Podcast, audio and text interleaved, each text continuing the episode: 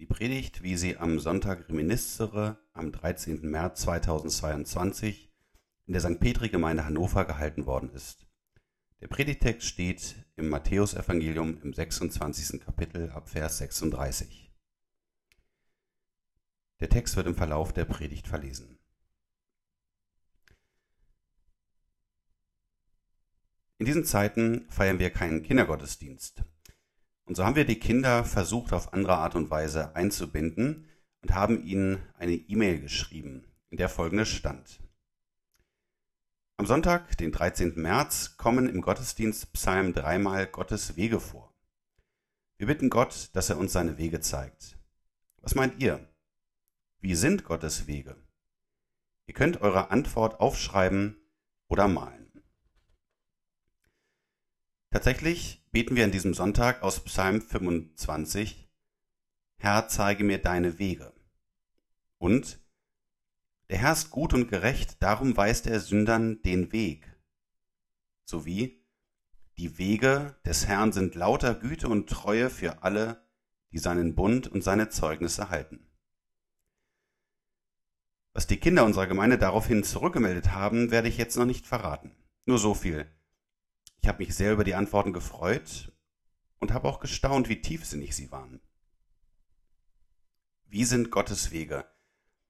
Das ist ja eine Frage, bei der es sehr persönlich wird und bei der Antworten vollkommen unterschiedlich ausfallen können, je nachdem, was man so im Leben durchmacht. Der eine sagt vielleicht, Gottes Wege sind nicht immer einfach. Ein anderer, Gottes Wege sind leicht. Gottes Wege sind immer gut. Gottes Wege verstehe ich nicht. Gottes Wege gehen durch finstere Täler. Gottes Wege sind niemals einsam und verlassen. Im heutigen Predigtext hören wir von jemandem, der einen ganz besonderen Weg geht, den Gott ihm zeigt. Und dieser Weg ist alles andere als einfach.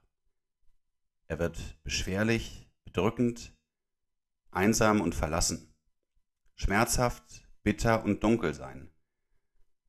Wenn man es genau nimmt, ein Weg, der geradezu unmenschlich erscheint und nicht auszuhalten ist. Ein Weg, der alles verändern wird. Dieser Mensch hadert mit Gott.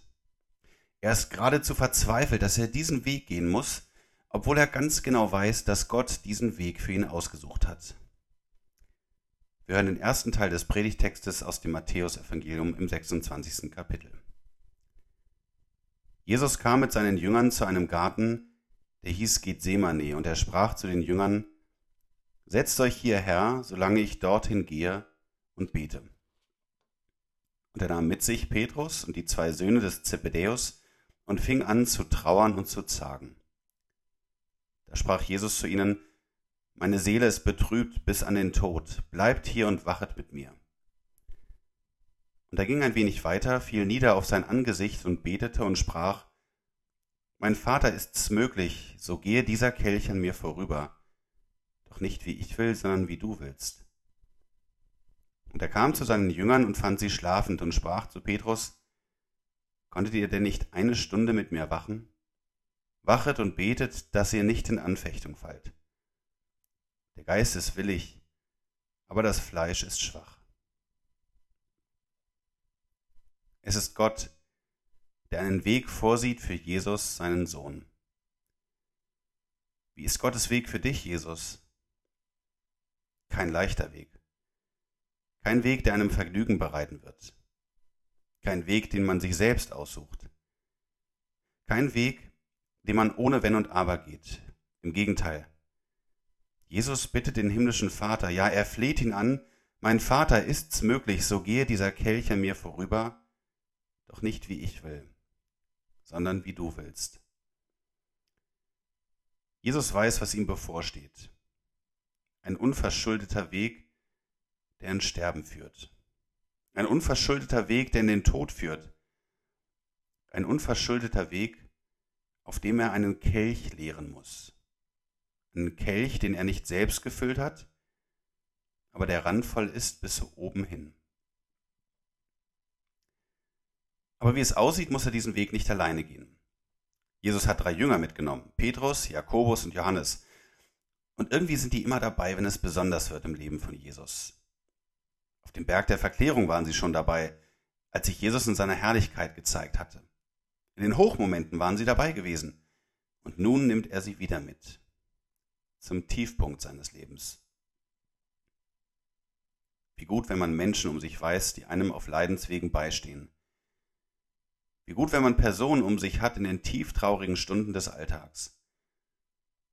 Vielleicht hast du die Erfahrung auch schon gemacht.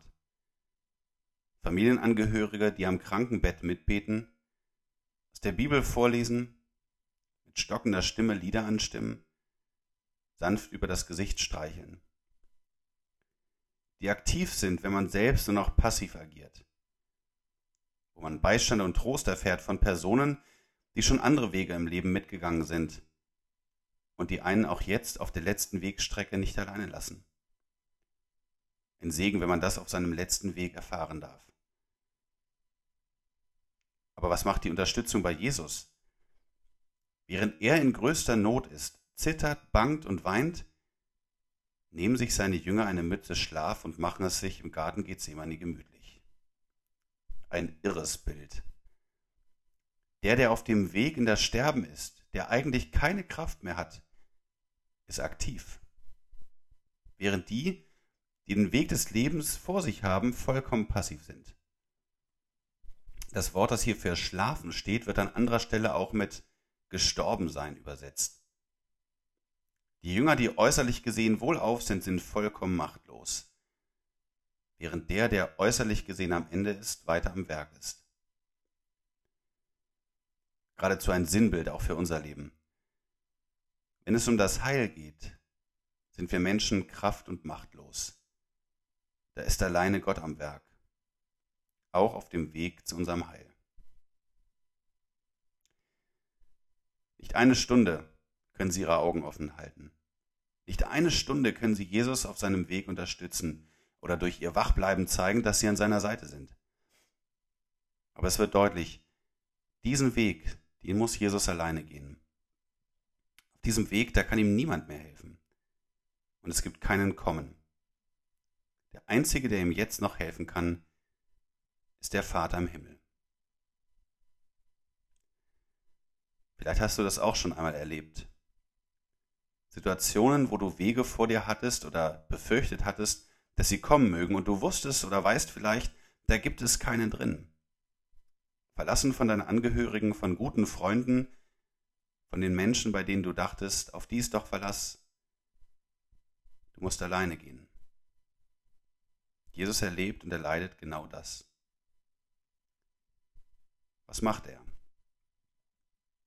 Er wendet sich an den, dem er zutraut, in diesem Moment noch eingreifen zu können. Obwohl er ganz genau weiß, dass der Vater im Himmel für seine Situation verantwortlich ist, dass er sie zulässt, dass er diesen Weg für ihn bestimmt hat, wendet er sich an ihn und bittet ihn, dass er Auswege findet. Mein Vater, ist's möglich, so gehe dieser Kelch an mir vorüber, doch nicht wie ich will, sondern wie du willst. Und doch schreibt Jesus in seinem Gebet dem himmlischen Vater nichts vor, sondern sagt, nicht wie ich denke ist es richtig, sondern wie du willst. Auch, auch auf schweren Wegen weiß er, dass der Vater im Himmel keine Fehler macht. So schwierig das, was kommt, auch sein mag. Das ist eine beeindruckende Gebetshaltung. Wie oft ist man doch enttäuscht, wenn Gott nicht so reagiert, wie man es gerne hätte. Wie oft wenden sich Menschen von Gott ab, weil ihr Wille nicht erhört worden ist. Natürlich dürfen und sollen wir Gott unsere Wünsche auch sagen. Aber Jesus sieht im himmlischen Vater keinen Gebetsautomaten, in die oben die Bitte eingeworfen wird und unten die Erfüllung meiner Wünsche, meiner Vorstellungen herausgeholt wird. Jesus bittet, nicht wie ich will, sondern wie du willst. Und Jesus sagt das, obwohl wirklich Unmenschliches von ihm verlangt wird. Er soll einen Kelch trinken, und zwar einen bestimmten.